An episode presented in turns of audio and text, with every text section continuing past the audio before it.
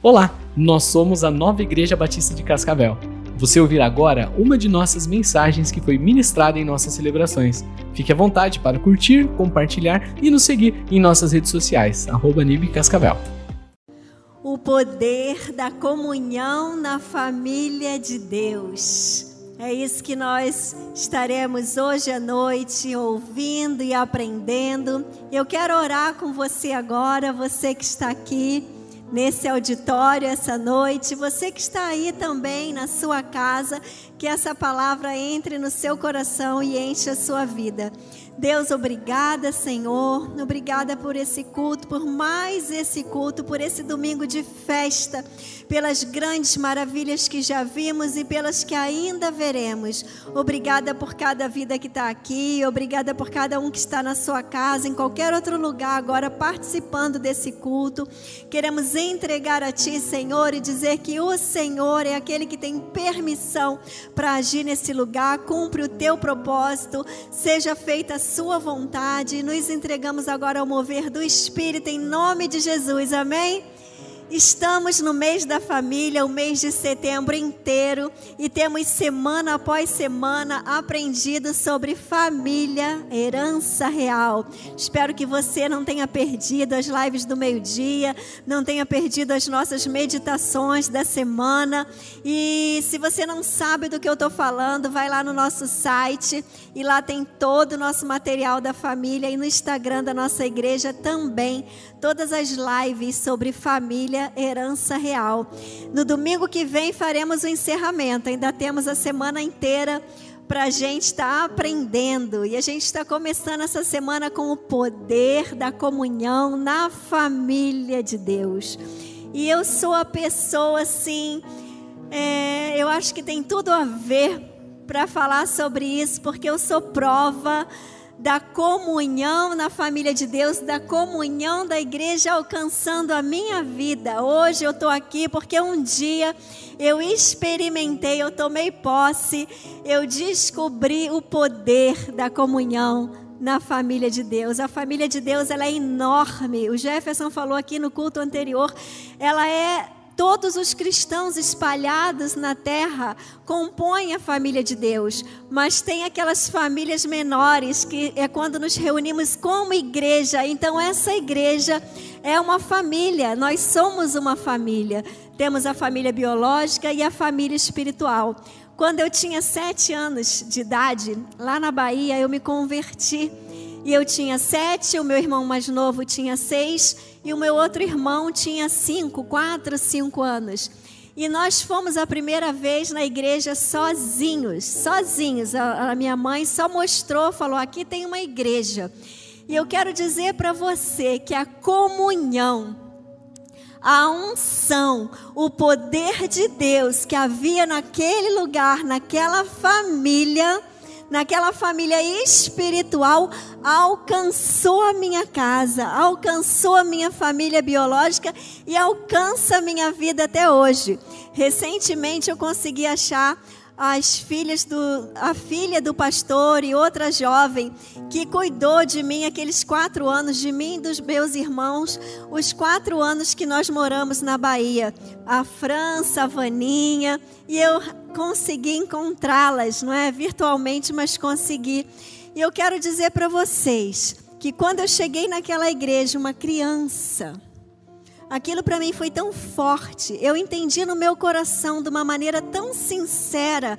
A gente viu aqui batismos de crianças emocionadas, né? Que coisa linda, é sincero, é fruto da presença de Deus. E eu senti que realmente ali era um lugar seguro, ali a presença de Deus estava, ali era uma família para mim, mais uma família que Deus estava me dando. Então eu quero que essa noite você seja levado a pensar e a entender a profundidade espiritual daquilo que se chama igreja, daquilo que se chama família de Deus, e você possa enxergar isso com novos olhos. Eu lembro que foi um período da nossa vida lá na Bahia que o meu pai começou a beber muito E o meu pai começou a beber assim, não só mais final de semana, mas dia de semana. E às vezes ele chegava em casa bêbado e às vezes ele não chegava em casa. Às vezes ele emendava uma, duas, três noites fora de casa.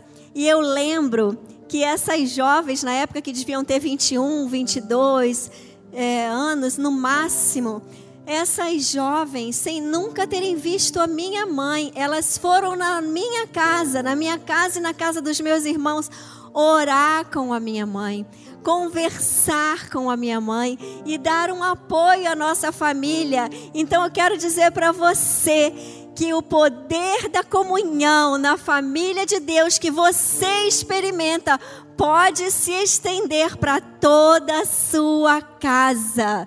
Aquela comunhão que eu experimentei na igreja enquanto criança chegou dentro do meu lar e abençoou a vida de toda a minha família. Porque a bênção do Senhor, ela não é retida num lugar, ela quer se expandir, ela quer avançar. Eu quero ler para você Efésios 2, 19 a 22. Ele fala que nós somos a família de Deus. Sabe quando nos tornamos a família de Deus? Nós nos tornamos parte dessa família quando entregamos a nossa vida para Jesus como Senhor e Salvador.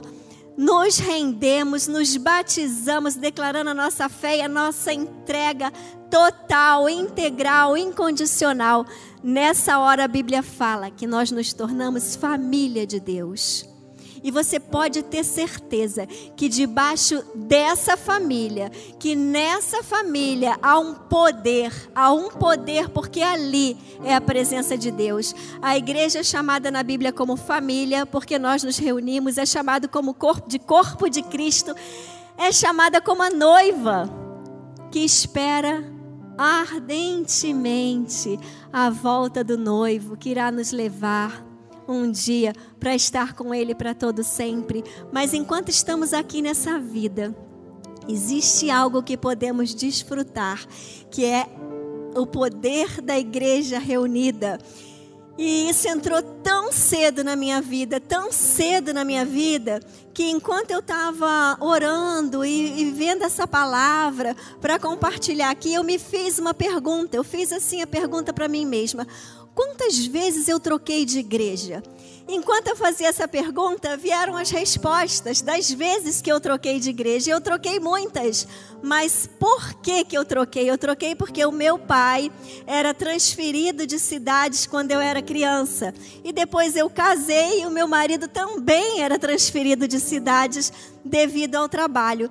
Então eu pensei, Deus, de todas as vezes que eu troquei de igreja, todas as vezes, apenas uma não foi por motivo de transferência. Apenas uma que foi há 17 anos atrás, quando começou essa igreja.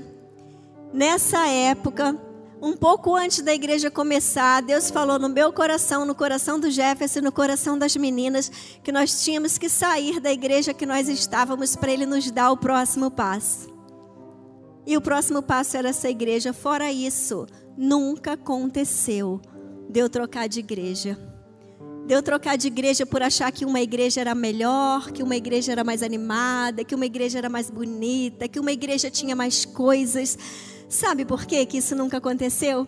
Porque desde criança eu entendi que quando Deus nos coloca ali numa igreja, aquela igreja passa a ser a nossa família e a gente passa a fazer parte daquele corpo ali com honra, com gratidão, com dedicação. Então eu lembro que isso aconteceu criança. E eu fui crescendo e quando eu encontrava com alguma amiga que falava coisas diferentes das igrejas delas, eu pensava que legal, mas simples assim.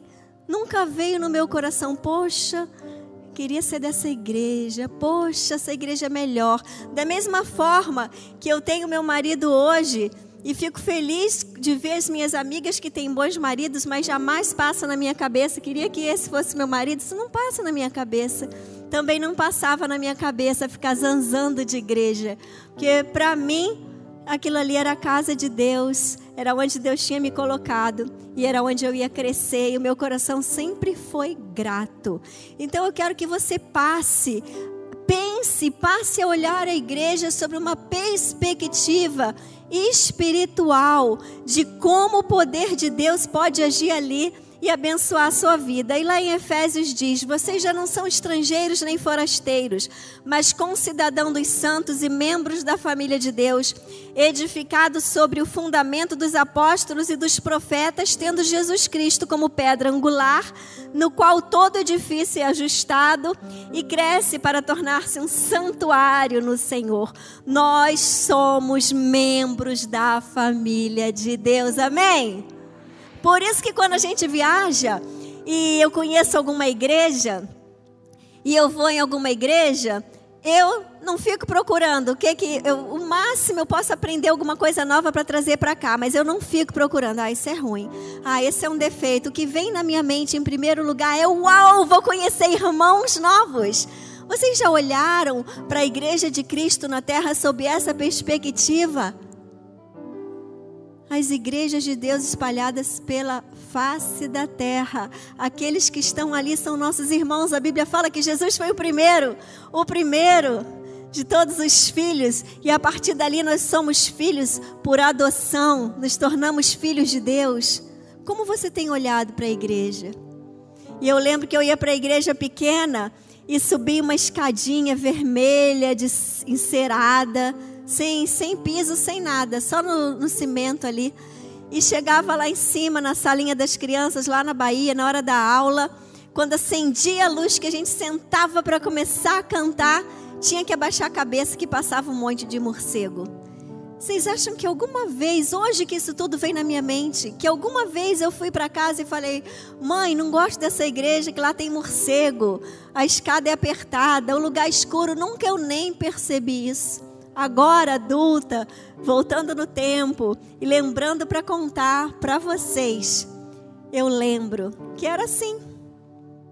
Totalmente diferente da realidade de hoje, mas ali tinha a presença de Deus, ali eu fui amada, ali eu fui abençoada, ali o meu lar foi alcançado, ali o meu irmão que está com 50 anos lá nos Estados Unidos, até hoje ele lembra as músicas que nós aprendemos ali quando era criança, ali a presença de Deus nos marcou existe algo importante, algo importante que é o entendimento no nosso coração sobre o que é igreja. E Jesus, ele fez uma coisa muito, muito assim, muito forte para ficar como exemplo para gente da figura igreja, porque igreja somos nós, igrejas somos pessoas que nos reunimos fazemos parte do corpo de Cristo, cada um tem uma missão e a gente tem uma missão aqui. Mas debaixo dessa missão nós temos uma proteção, diga amém. Uau, olha só o que Jesus deixou para gente de ensino lá em João 19, 25 a 27. Perto da cruz, né? Jesus já ia morrer. Perto da cruz de Jesus estavam sua irmã a irmã dela, Maria, mulher de Clopas, e Maria Madalena. Quando Jesus viu sua mãe ali e perto dela, o discípulo a quem ele amava, disse a sua mãe. Aí olha o que Jesus disse, ele sabia que ele ia morrer. E aí ele olhou para um discípulo e ele olhou para a mãe dele e ele disse para a mãe dele, para Maria: Aí está o seu filho. E ao discípulo ele disse: Aí está a sua mãe. Daquela hora em diante, o discípulo a recebeu em sua família. Isso é profundo. Isso é o poder da comunhão na família de Deus. Ela não é apenas para sua vida, ela vai se estender para sua família. Ela é um lugar de proteção, ela é um lugar de segurança, ela é um lugar de amor, ela é um lugar onde você pode descansar e pensar que mesmo quando você não estiver aqui, essas bênçãos alcançarão os seus. Eu já, a gente já está na fase de pensar em netos, né? Os netos já chegaram e tem mais a caminho. E eu estava um dia desse pensando, que maravilha que o dia que a gente tiver velhinho e morrer, vai ter toda uma geração que ama a nossa família e vai amar os nossos netos. E é assim, teve uma época que uma das nossas filhas, quando ela voltou, né, estava fora dos caminhos do Senhor, ela voltou e ela foi tão amada, tão abençoada, que ela chegou para a gente e falou: Ah, mas estão fazendo tudo isso comigo por causa de você e do meu pai.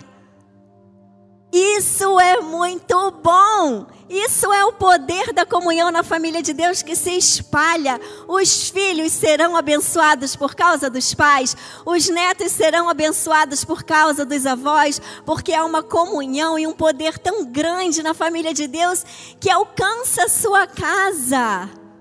Sabe por que alcança a sua casa? Porque o poder de Deus não pode ser retido. Então Deus planejou para ser assim. Olha como ele planejou para ser. Olha que beleza, que lindo. Está lá no Salmo 133. Como é bom e agradável quando os irmãos convivem em união. É como o óleo precioso derramado sobre a cabeça que desce pela barba, a barba de Arão, até a gola das suas vestes. É como o orvalho do Hermon quando desce sobre os montes de Sião. Ali o Senhor ordena a bênção de vida para sempre.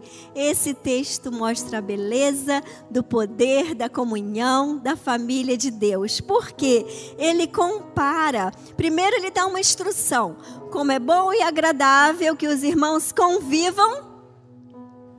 Mas não para aí, só conviver. Conviver é chegar aqui, ter contato, fazer um ministério junto, servir, participar do GA, do grupo de amigos.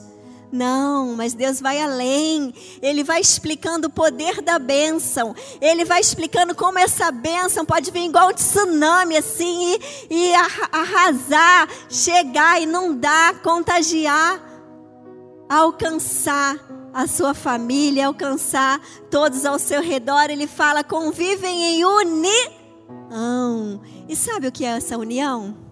Sabe aonde essa união é representada? Perguntem aonde. Da onde? Aonde? É, como que a gente sabe se a convivência está sendo sem união? Onde será que se encontra o medidor da união que Deus fala na Bíblia? Coloca a mão aqui. É aqui o medidor da união, é no coração. É no coração. Aí você coloca aqui agora, ó é aquilo que você pensa sobre o outro, é como você se refere ao outro, é o teu nível de tolerância para o outro, é o teu nível de amor, de perdão, de palavra de bênção. E aí Deus fala que quando esses irmãos convivem em união, algo sobrenatural acontece é como um óleo derramado, é como um óleo que vai até as vestes. E aí ele compara com o orvalho de Hermon quando desce sobre o monte de Sião. E sabe a distância? Esse monte é um monte de 3 mil metros, lá no norte de Israel. E ele chega, o monte de Hermon, ele, o orvalho é derramado e atravessa 300 quilômetros de distância.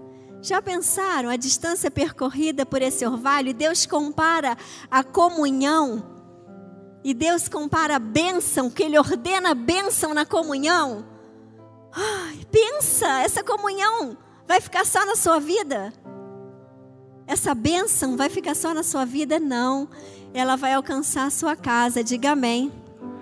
Agora, o seu coração tem que estar em unidade em unidade com a igreja, em unidade com a família que Deus te deu, em unidade no mundo espiritual, onde Deus vai olhar o seu coração e vai ver um coração puro, vai ver um coração que não fala mal, que não fofoca, que não julga, que não reclama, que não critica, que acrescenta e não tira daqueles que Deus coloca na sua vida. Então, essa unção ela vai ser espalhada, ela vai mais de 300 quilômetros. Nós cremos em nome de Jesus. A gente está com a unção sendo derramada aqui na igreja, nos lares e também já está chegando a Toledo.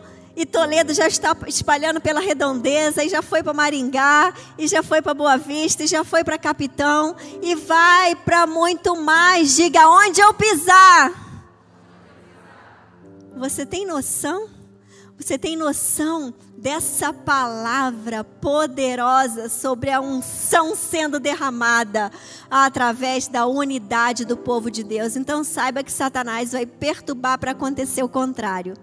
Ele vai querer roubar de você esse lugar seguro, esse lugar de bênção, esse lugar de encorajamento, esse lugar que a gente viu hoje, choro emocionado aqui, choros é, de nos emocionar e de pessoas emocionadas se batizando.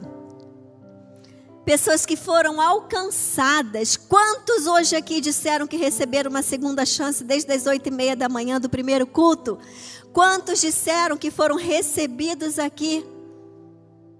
Com todo amor e estão sendo estão, estão tendo suas vidas transformadas, muitos. Então, na na comunhão, você vai provar uma unção sendo liberada e espalhada. Na comunhão, você vai ter prosperidade. E agora, quando a gente fala em prosperidade, eu quero dizer para você que prosperidade não é só ter coisas, porque tem pessoas que fazem alvos. Esses dias mesmo eu encontrei com uma pessoa que teve muitos alvos e ela alcançou muita coisa. Quem olhar para ela vai falar: Uau, que bem sucedida. E eu fui falar: Posso orar por você? Qual é o seu pedido, né? E ela falou: Quero paz. A maior prosperidade que um ser humano pode alcançar é a paz no coração. Essa paz vai te manter vivo, essa paz vai te fazer ter um direcionamento, essa paz dada por Deus vai te dar um rumo para você avançar, para você prosseguir. Agora, alcançar desafios alcançar sonhos, vencer obstáculos, tudo isso sem Jesus não serve para muita coisa porque aí você não vai ter paz. Então, na família de Deus, uma das coisas poderosas que nós usufruímos de estarmos nessa comunhão aqui é uma prosperidade, é usufruirmos de uma riqueza. O Jefferson também falou no, no culto das seis eu tenho o que você não tem e você tem o que eu não tenho. Então eu preciso do que você tem e você precisa do que eu tenho. Então olhe em volta agora, você que está aqui nesse auditório. Fala, eu sou rico. Ser rico, gente, porque aqui Deus colocou tudo que a gente precisa. Deus colocou pessoas de oração, Deus colocou pessoas de coração para amar, Deus colocou pessoas que andam a segunda milha, Deus colocou pessoas com dom da generosidade, e Deus nos colocou aqui, Deus nos presenteou. O quanto que você valoriza isso? E ainda, o que mais que a comunhão nos traz? A comunhão ela traz salvação. Mas agora eu quero dizer para você: pessoas vão se render a Cristo através da unção de unidade, de comunhão que fluir através da sua vida. Quando flui uma unidade, quando flui uma comunhão, quando flui algo que é conexão e fidelidade. E eu fiquei pensando, quando flui tudo isso, pessoas vão se converter. E eu fiquei pensando, né? Como que a gente tem que ser como uma criança? Eu voltei mesmo no tempo, mais de 45 anos por aí, que eu voltei atrás e fiquei lembrando que eu com sete anos eu sempre voltava para casa da igreja feliz. Eu não tinha que reclamar de nada, nem do tamanho da igreja, nem dos morcegos, nem da escada, nem se o pastor demorava, nem se o pastor não demorava. Desde sete anos eu sempre amei as famílias do pastor. Deus colocou isso no meu coração, né? Acho que Deus já. Acho não, né? Deus já sabia como seria lá na frente. Você sabe aproveitar o melhor da família de Deus? ou teus olhos vão sempre para aquilo que não está bom, que não está bom, que não está bom, que não está bom, que não está bom, não vai estar tá bom em lugar nenhum. Aprenda, aprenda a ter conversas, conversas em que você vai falar bem da família que Deus deu para você, conversas que você vai enxergar os benefícios de fazer parte da família de Deus. Olha como Jesus falou lindo em João 17, está escrito assim: Jesus disse: Minha oração não é apenas por eles. Eu rogo também por aqueles que crerão por mim. Jesus rogou por mim e por você e pelo que, pelos que ainda vão se converter. Você já tinha pensado que Jesus orou por você? É lindo isso, ele orou, ele orou por nós. E ele disse: Rogo também por aqueles que crerão em mim, por meio da mensagem deles, para que todos sejam um. Olha a importância, olha o que, que Jesus deu importância na oração. Quando ele orou por nós e por todos aqueles que ainda se converteriam, ele orou com uma mira, ele orou com uma finalidade, ele pediu algo para Deus. Ele pediu que todos nós que estamos aqui hoje e aqueles que estarão depois de nós, ele pediu para que todos nós fôssemos um. E ele falou: Pai, como tu estás em mim e eu em ti, que eles também estejam em nós. Para que o mundo creia que tu me enviaste, o mundo vai crer em Jesus como Senhor e Salvador quando nós vivermos em unidade com Deus, Pai, Filho, Espírito Santo e Igreja. Igreja são pessoas e nós não podemos pular essa parte da Bíblia. Não podemos viver como se essa parte não tivesse sido escrita, porque ela é tão importante que Jesus já orou por isso. Que forte! Sonde o seu coração. Sonde-se no que depender de você, aonde você pisa. Você exala a comunhão que vem de uma unidade com o Pai, o Filho, o Espírito Santo e as pessoas que Deus coloca ao seu redor. Porque assim pessoas serão impactadas, porque você será a própria presença de Deus na terra, através do Espírito Santo habitando em você e fluindo. E sobre isso, lá em Colossenses, está escrito: como que nós vamos fazer com aqueles que tiram a gente do sério? Com aqueles que entristecem a gente, que nos decepcionam, que deixam a fraqueza sobressair muitas vezes nas suas condutas ou nas suas atitudes? O que, que você vai fazer? Tá aqui, ó. Deus não deixa a gente sem resposta. Ele disse o que, que a gente vai fazer. Ele disse: suportem-se uns aos outros tem hora que vai ter que ser assim: suportem-se uns aos outros e perdoem. Perdoem as queixas que tiverem um contra os outros. Perdoem como o Senhor lhes perdoou. Deus fala na real para gente toda a verdade. Deus nos lembra da condição que fomos tirados, para que a gente possa não ser orgulhoso, para que a gente olhe para o outro e diga: Eu sei perdoar você, porque eu precisei do perdão de Deus e vou continuar precisando todos os dias da minha vida até morrer. E ele já me deu esse perdão, já me deu um vale perdão até a morte. Quando ele morreu lá na cruz, ele nos deu um vale perdão que não tem fim para todo aquele que nele crê. E às vezes a gente não quer dar um vale perdão para o nosso irmão, a gente retém. A gente retém. Aí quem retém não vai desfrutar do poder da comunhão da família de Deus. A outra forma em que a gente pode aproveitar esse poder da comunhão da família de Deus é quando a gente experimenta e vivencia a capacidade da prestação de socorro. Quem aqui já foi socorrido em algum momento por alguém da igreja? Levante alto a sua mão. Deus, obrigada por essa cena linda Obrigada porque nessa cena, nessas mãos todas que se levantaram, nós enxergamos a Sua presença, enxergamos a igreja viva, a igreja ativa. Enxergamos o porquê, o porquê Satanás deseja que isolar as ovelhas de Deus. Por que, que ele deseja que impedir as pessoas de se tornarem filhos de Deus, porque ele sabe que nesse ambiente, que nesse corpo chamado igreja, nessa família chamada igreja, bênçãos, sinais e maravilhas, e muitas bênçãos serão derramadas. As pessoas descobrirão o que é, o que é poder contar uma com as outras. E tem um eu quero ler um testemunho aqui, bem curtinho, recente uma irmã da nossa igreja aqui, a Miriam, professora do Connect. O pai dela faleceu recentemente. O pai dela é um pastor, um homem de Deus, uma bênção. E ela escreveu esse testemunho. Quero falar da bondade e cuidado do Senhor comigo desde que meu pai morreu.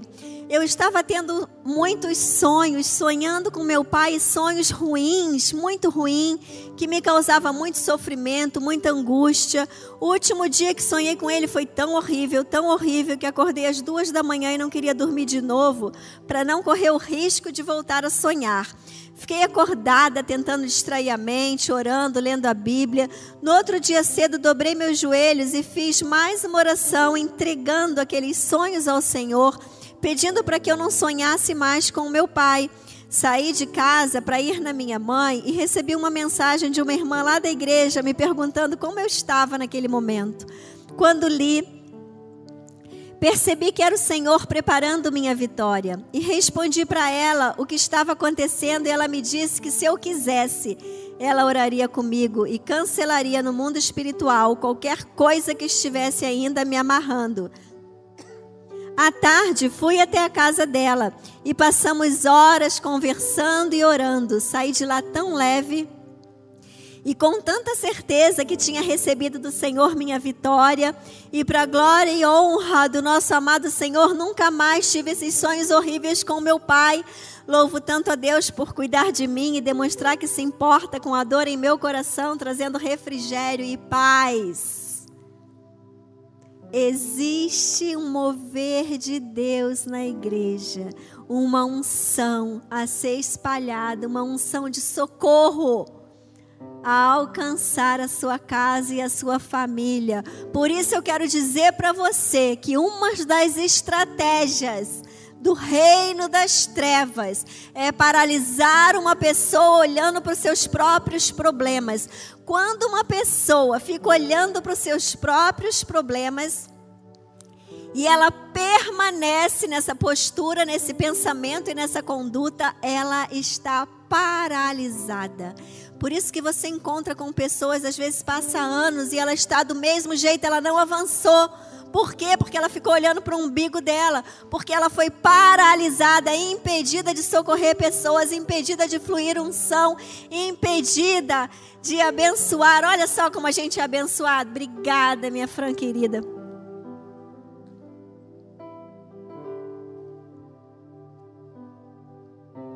E aí a pessoa fica paralisada e fica do mesmo jeito. Então eu quero dizer para você: você está com problema? Entregue o seu problema na mão do Senhor, peça ajuda, pegue o dom que você tem e vai servir a Deus.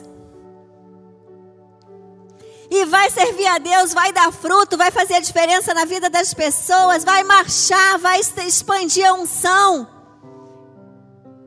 E sabe o que vai acontecer? Depois você vai ter que ficar pensando qual foi mesmo o problema. Mas era tão ruim, era tão ruim, era tão ruim, eu não consigo nem mais lembrar direito. Passou. Passou. Marcha, igreja, marcha. Avança. Pega o dom que Deus te deu. Pega o dom que Deus te deu e vai usar para a honra e glória do Senhor. Na parábola do bom samaritano, um homem lá, um judeu, ele foi jogado, assaltado, ferido, tirado a roupa, jogado no chão e passou lá um sacerdote, nem tinha um para ele. Passou um levita que era um músico, nem tinha um para ele. Aí passou um samaritano que era considerado lá inimigo do judeu, completamente era discriminado o samaritano. Ele passou, socorreu, pegou óleo, pegou vinho, cuidou das feridas, derramou ali, levou para a hospedaria, pagou o cuidado. Você precisa andar prevenido para poder ajudar aquele que Deus colocar no seu caminho, amém? Para de ficar olhando para o seu problema, para de enxergar só esse pontinho na frente da sua vista, amplie o seu olhar, olha para a direção que Deus está colocando você e você ainda pode abençoar muitas vidas. Quando a gente fica só olhando para o nosso problema, a gente fica agonizando, fica paralisado, fica morto, fica é, aquela, aquela carne morta. Mas Deus tem um plano para você e o plano dele é que flua vida através da sua vida para outro. Quem concorda, quem está junto? Amém. Ovelhas andam juntas. Quando nós falamos que praticamos a palavra, que cremos em Jesus, que somos uma família, mas não servimos para nada, não estendemos a mão para socorrer o outro, isso é só religião. Isso não é o evangelho de Jesus. O evangelho de Jesus, ele age, ele transforma, ele liberta, ele se envolve, ele tem unidade. Ele é o que está escrito em Efésios 4,16: qual todo o corpo bem ajustado e ligado pelo auxílio de todas as juntas, segundo a justa operação de cada parte nesse corpo chamado igreja, nessa família chamada igreja. Cada parte precisa operar a sua missão. E aí o versículo diz: Isso faz o aumento do corpo para a sua edificação em amor. Levante a mão, dizendo assim: Eu tenho uma parte. Você tem uma parte para fazer que Deus te deu, então vai e faça. E aí você será parte do poder que existe, do poder derramado do corpo de Cristo. Você poderá dizer: Eu sou parte disso. Ovelhas andam juntas. E eu quero encerrar essa mensagem com algo formidável que Jesus deixou para a gente.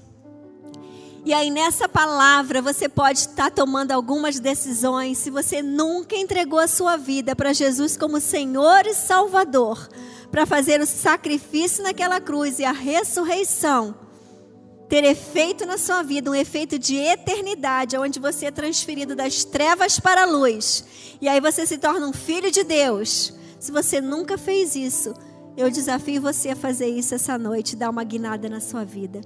O outro desafio é se você não, não tinha entendido o que é a igreja, o poder da família de Deus e o quanto que você tem uma missão nesse processo, nesse corpo, nessa família. Eu também desafio você a repensar, a agir a partir de um novo entendimento. E o outro desafio que eu quero fazer para você é sobre o que Jesus falou em Mateus 9, 35 a 38. Que nessa família poderosa, onde há comunhão, nessa família, a gente procura as ovelhas e oramos por trabalhadores. Escutem esse texto, essas palavras de Jesus.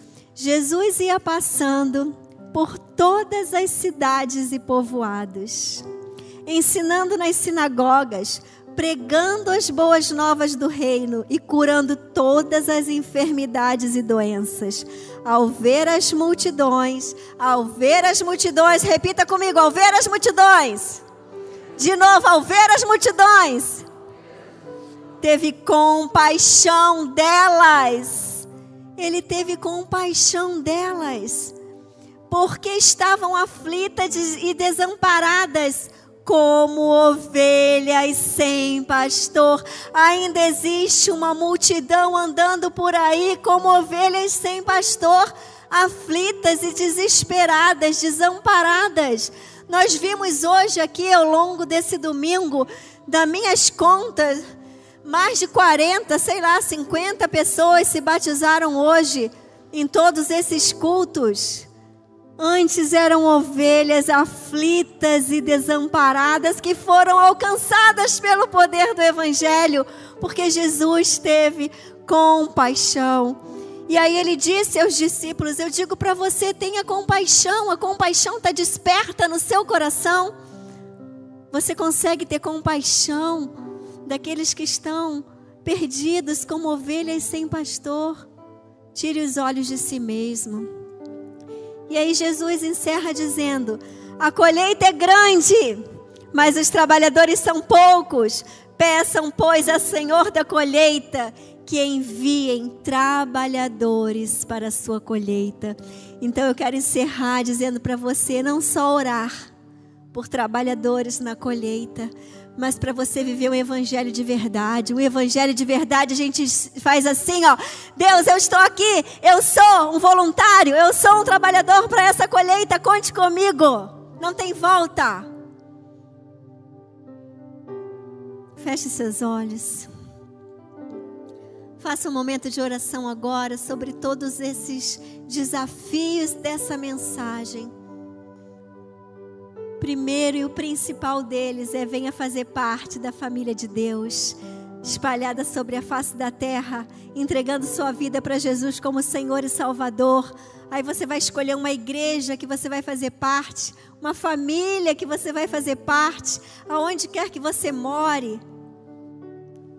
E quando você entender que ali é a família que Deus colocou, você não vai ficar olhando em volta procurando coisa melhor, porque você vai entender que Deus te deu de presente algo que é exatamente aquilo que você procura e precisa. E você vai cumprir o seu papel ali naquela família que Ele te colocar.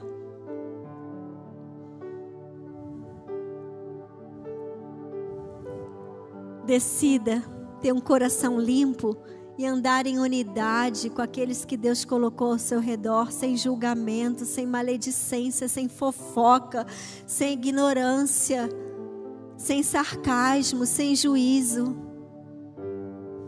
sem ira, sem mágoa. Decida andar em santidade, em unidade. E ore também por trabalhadores para a seara Ore com misericórdia, com compaixão pelas almas perdidas. E encerre essa oração dizendo: Deus, eis-me aqui. Quero usar minha vida para algo que vai durar a eternidade.